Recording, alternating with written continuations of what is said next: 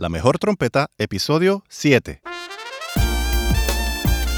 Bienvenidos al podcast La Mejor Trompeta con Luis Aquino. Vivencias, técnicas y secretos para ayudarte a llegar al próximo nivel.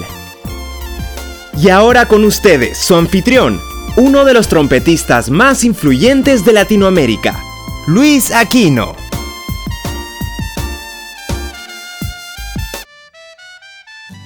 Saludos a todos.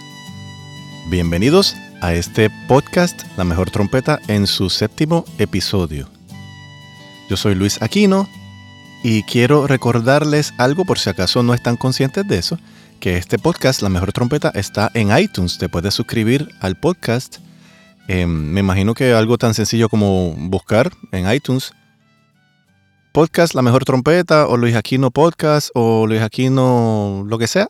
Es bastante fácil de encontrar y ahí te puedes suscribir y te llega automáticamente cuando yo publique un episodio nuevo a tu aplicación de podcast en el iPhone, el iPad, el ay ay ay, el, el que sea que tengas.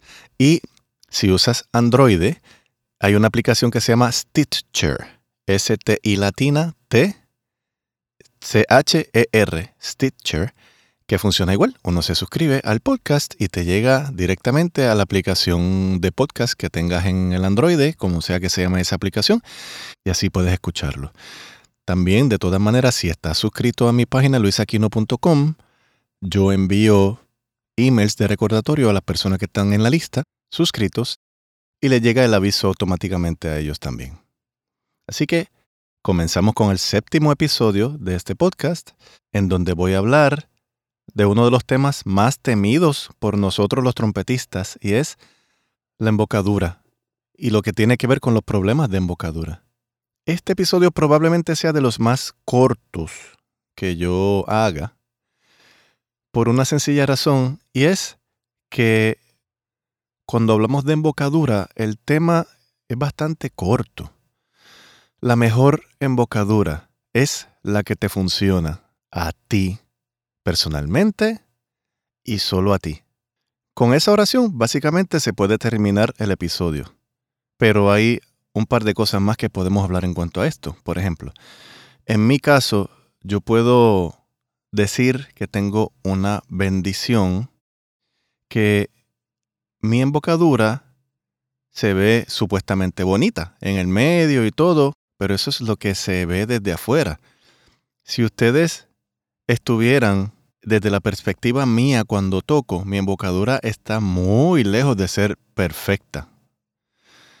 Simplemente porque mis dientes no son parejos, no son lindos. Es más, yo nací con seis piezas menos de los dientes. No sé exactamente cómo se llaman, pero ustedes saben que en la parte de arriba, ¿verdad? Uno tiene los dos dientes principales y a sus lados hay unos dientes que yo le llamo laterales, que probablemente no se llaman así, y luego vienen colmillos. Pues esos laterales, sea como se llamen, yo nací sin ellos, yo no los tengo, yo tengo los dientes de arriba, los principales, y acto seguido están los colmillos, o sea que hay dos piezas menos. Y las muelas de juicio, los cordales que llaman, eh, que a tantos compañeros se lo tienen que quitar cuando llegan a, edad, qué sé yo, 20, 21 años por ahí, lo que sea. Em, yo nací sin ellos. Digo gracias a Dios porque sé que esas muelas traen problemas, que empiezan a salir y empiezan a empujar a los otros dientes y muelas hacia el frente y eso te cambia la embocadura, etcétera, etcétera. Yo ese problema me lo evité. Sin embargo, al tener mis dientes relativamente separados, pues mis dientes tienen la mala costumbre de ir moviéndose con los años. Mis dientes no están iguales que cuando yo tenía 15 años, 14. Yo he tenido que, a base del movimiento que ha tenido mi dentadura, a través de los años, he tenido que hacer pequeños ajustes en mi embocadura. Y no es igual que cuando yo comencé, hace 38 años, a tocar trompeta. Pero aquí estoy, estoy tocando. Si yo estuviera pendiente a que ay, mi embocadura no se ve igual, o sé, o, o, no está linda, o lo que sea, no estaría tocando trompeta. La música es audio, no es video. Y las personas que genuinamente están escuchando música por el arte, A ellos ni les importa cómo te ves. A los que le importa cómo te ves son los faranduleros. Y la industria completa está en esa, muchos de ellos. Pero eso es otro tema. A mí lo que me importa es que se oiga bien. Y recibo todas las semanas preguntas en cuanto a la embocadura. Luis, mi embocadura está de lado, estoy preocupado.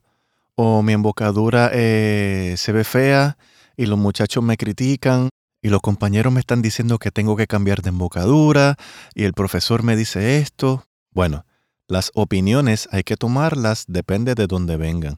Si tu profesor te lo está diciendo que tienes que cambiar de embocadura, primero hay que tener algo bien claro y es lo siguiente.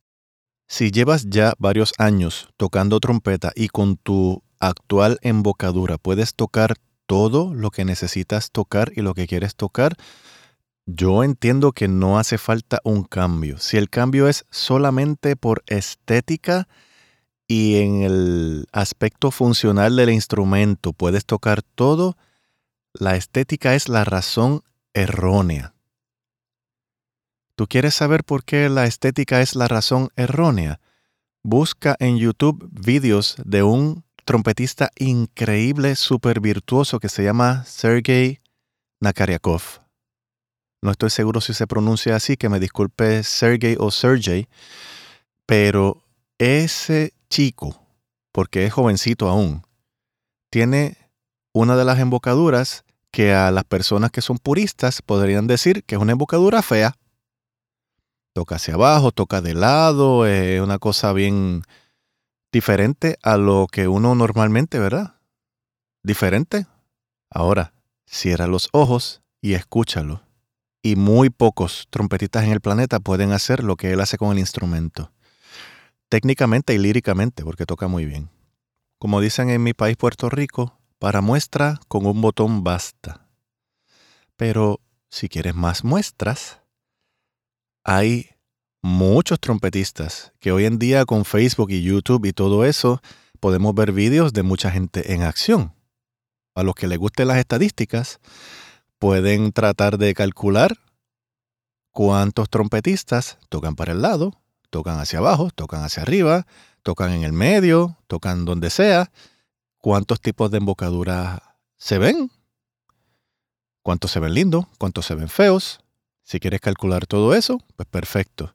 Pero si te envuelves en ese proceso, estás perdiendo horas, días, meses, años de tu práctica de encargarte de que tu embocadura, a base de los dientes con los que viniste de fábrica, estén derechos, estén virados, estén lo que sea, a base de ese equipo que tú trajiste en tu cuerpo de fábrica, donde caiga la boquilla ahí, sea para arriba, para abajo, para el lado, cualquiera de los dos lados, si ahí te funciona, está todo bien. Ahora, si tienes, por ejemplo, una situación con alguno de los dientes que está así puntiagudo hacia el frente y te corta el labio, ese tipo de cosas, pues ahí estamos hablando de un problema serio.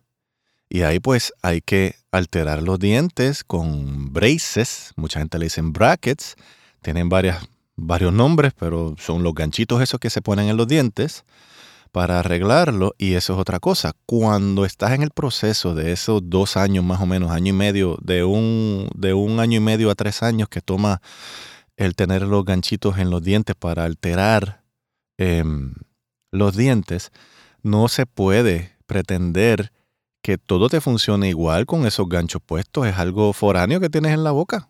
Imagínate, la boquilla que es fuerte contra el labio que es blandito. Y justamente detrás del labio está mm, un eh, hay varios pedazos de metal o de plástico, lo que sea, pero son, eh, son cosas que, que, eh, que molestan, que te altera todo el balance normal de la boca y luego están los dientes.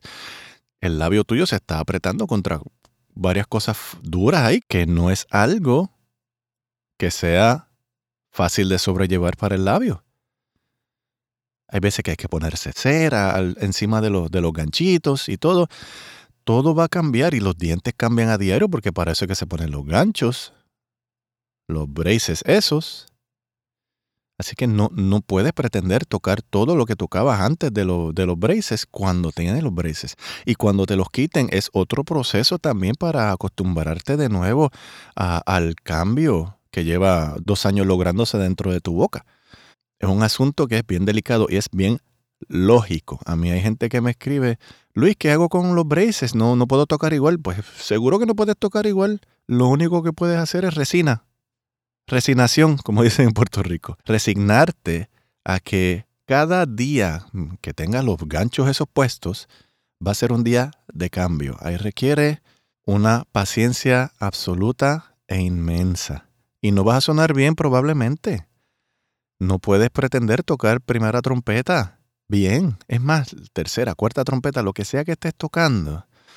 No es probable que puedas sonar con toda tu excelencia que genuinamente pudieras tocar si no tuvieras esos ganchos en la boca. Así que mucha paciencia y, y, yo gracias a Dios no he pasado por eso, pero conozco muchos compañeros que sí han pasado por eso y fácil no es. No hay forma de hacer el proceso que sea completamente sin dolor, sin sufrimiento y sin molestias. Lo lamento, que yo sepa, no existe una forma para lograrlo. Ay, qué fuerte eso, de verdad. Al menos ese proceso se hace normalmente en la adolescencia, que mucha gente todavía no son profesionales, que no están manteniendo una familia a base de ser un profesional en la música, que uno se puede dar el lujo de tener la paciencia necesaria para poder pasar por el proceso con toda esa calma. Volviendo al tema de la embocadura, algo que ayuda mucho es tener un concepto claro de utilizar un buen apoyo en el labio de abajo. Está el labio de arriba y el labio de abajo. Lógico, por supuesto. Cuando metes demasiado labio de arriba, se tapan las notas. Cuando apoyas un poco más en el labio de abajo, la presión. Estoy hablando de los niveles de presión que distribuyes entre el labio de arriba y el labio de abajo. Si la mayor presión la ejerces en el labio de abajo, eso ayuda. Cuando se tapan las notas, cuando dejas de sonar y tienes problemas, es cuando estás ejerciendo demasiada presión en el labio de arriba. Dicho esto, la presión es necesaria en ambos labios. Pero ten en cuenta cuando estés practicando y mirándote por dentro como debes hacer cuando practiques, para estar consciente de qué estás haciendo o no estás haciendo con la boca, ese nivel de descanso, de presión en la boca, debe estar un poco más alto el nivel de presión en el labio de abajo que en el labio de arriba.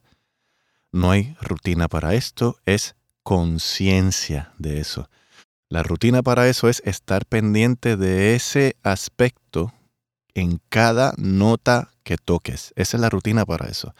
Pendiente que en cada nota que toques esté bien clara la presión en el labio de abajo y estés tú balanceando todo el tiempo la presión entre el labio de abajo y el labio de arriba. Lo repito, si estás haciendo demasiada presión en el labio de arriba, se te van a tapar las notas, se te hincha el labio de arriba exageradamente y pasan cosas que no son óptimas. Y te podría pasar lo que me pasó a mí en el año 2000, que en el primer episodio del podcast lo hablé, que me dejó de sonar la trompeta y casi, casi me tuve que quitar de la música mis malas mañas en la embocadura para poder sobrevivir todos los trabajos que estuve haciendo en los 90, que era, yo creo que yo tocaba de 8 a 10 horas en el día, era una cosa exagerada a veces. Eh, maltraté mi labio de arriba haciendo demasiada presión y tensión sobre tensión sin relajar los músculos me trajo esa experiencia horrible que tuve que dejó de sonarme la trompeta. Que no te pase eso a ti. Si me escribes un email si me escribes por Facebook preguntándome, Luis, ¿qué hago con mi embocadura? No es posible que yo pueda contestarte, primero porque no te estoy viendo la embocadura. Y si recuerdas, a principio de este episodio yo dije que la mejor embocadura es la que te funciona. Si no te sale todo lo que quieres tocar en este momento, no necesariamente es que tengas problemas de embocadura, quizás es que no estás practicando las cosas correctamente ni con la actitud mental necesaria para poder descifrar lo que tienes que tocar. Tocar trompeta requiere mucha paciencia, mucha paciencia. No le eches la culpa a tu embocadura así porque sí, porque entonces vamos a estar todos cambiando de embocadura semanalmente. Ponte a practicar es lo que hay que hacer. Todos tenemos que sentarnos a practicar o, o practicar de pie, como sea. Practicar, practicar, practicar con mucha conciencia. Este episodio se está acabando. No hay mucho más que decir en cuanto a esto. La embocadura perfecta, la mejor embocadura para ti es la que te funciona. Y si llevas 2, 3, 4, 5 años tocando trompeta y hay cosas que no te salen, bienvenido al club. Yo llevo 38 años tocando trompeta y hay cosas que no me salen en el instrumento. Hay cosas que no puedo tocar, pero bueno, yo estoy muy claro en cuanto a mis limitaciones. Yo no puedo pretender tocar como Sergei Nakarakov, no puedo pretender tocar como Pacho Flores, que es un virtuoso increíble. No puedo pretender tocar como Rubén Simeó, por ejemplo, que es otro virtuoso. ¡Wow! Nombres hay muchísimos, virtuosos hay muchos también. Escoge tu héroe y si uno de tus héroes es Sergei Nakaryakov, mírale la embocadura. Y si tú crees que tu embocadura es fea, mira esa embocadura. A mí me encanta verlo porque yo digo, ¿y cómo puede tocar así? Es increíble, es mi héroe y me encantaría tocar al lado de él. Me encantaría hablar con él. Yo espero que hable inglés. y me encantaría poder verlo en vivo tocando. Simplemente con eso yo sería feliz. Sentarme al frente de Sergei a verlo tocar. Eso tiene que ser algo del cielo. Y su embocadura, mucha gente diría que es fea. Si te vas a preocupar por tu embocadura, preocúpate y ocúpate que el apoyo en el labio de abajo esté bien claro y si vas a hacer presión, como se debería hacer presión en, en, algún momento, claro, la, la, presión es la menor posible, pero cuando vayas a hacer presión, a usar presión en tu boca, asegúrate que el labio de abajo tenga protagonismo. Es, creo que, el mejor consejo que te puedo dar en este episodio. Mucho éxito en todo. Espero que esto aclare dudas en cuanto a la embocadura, las personas que tenían dudas en cuanto a esto alguna preocupación. Les recuerdo que se pueden suscribir a mi página luisaquino.com y en esa lista de emails reciben notificaciones, reciben artículos, cosas que no estoy escribiendo en Facebook, que no estoy escribiendo en mi blog, es solamente para esas personas de esa lista. Muchas gracias por escuchar esto y de nuevo, gracias.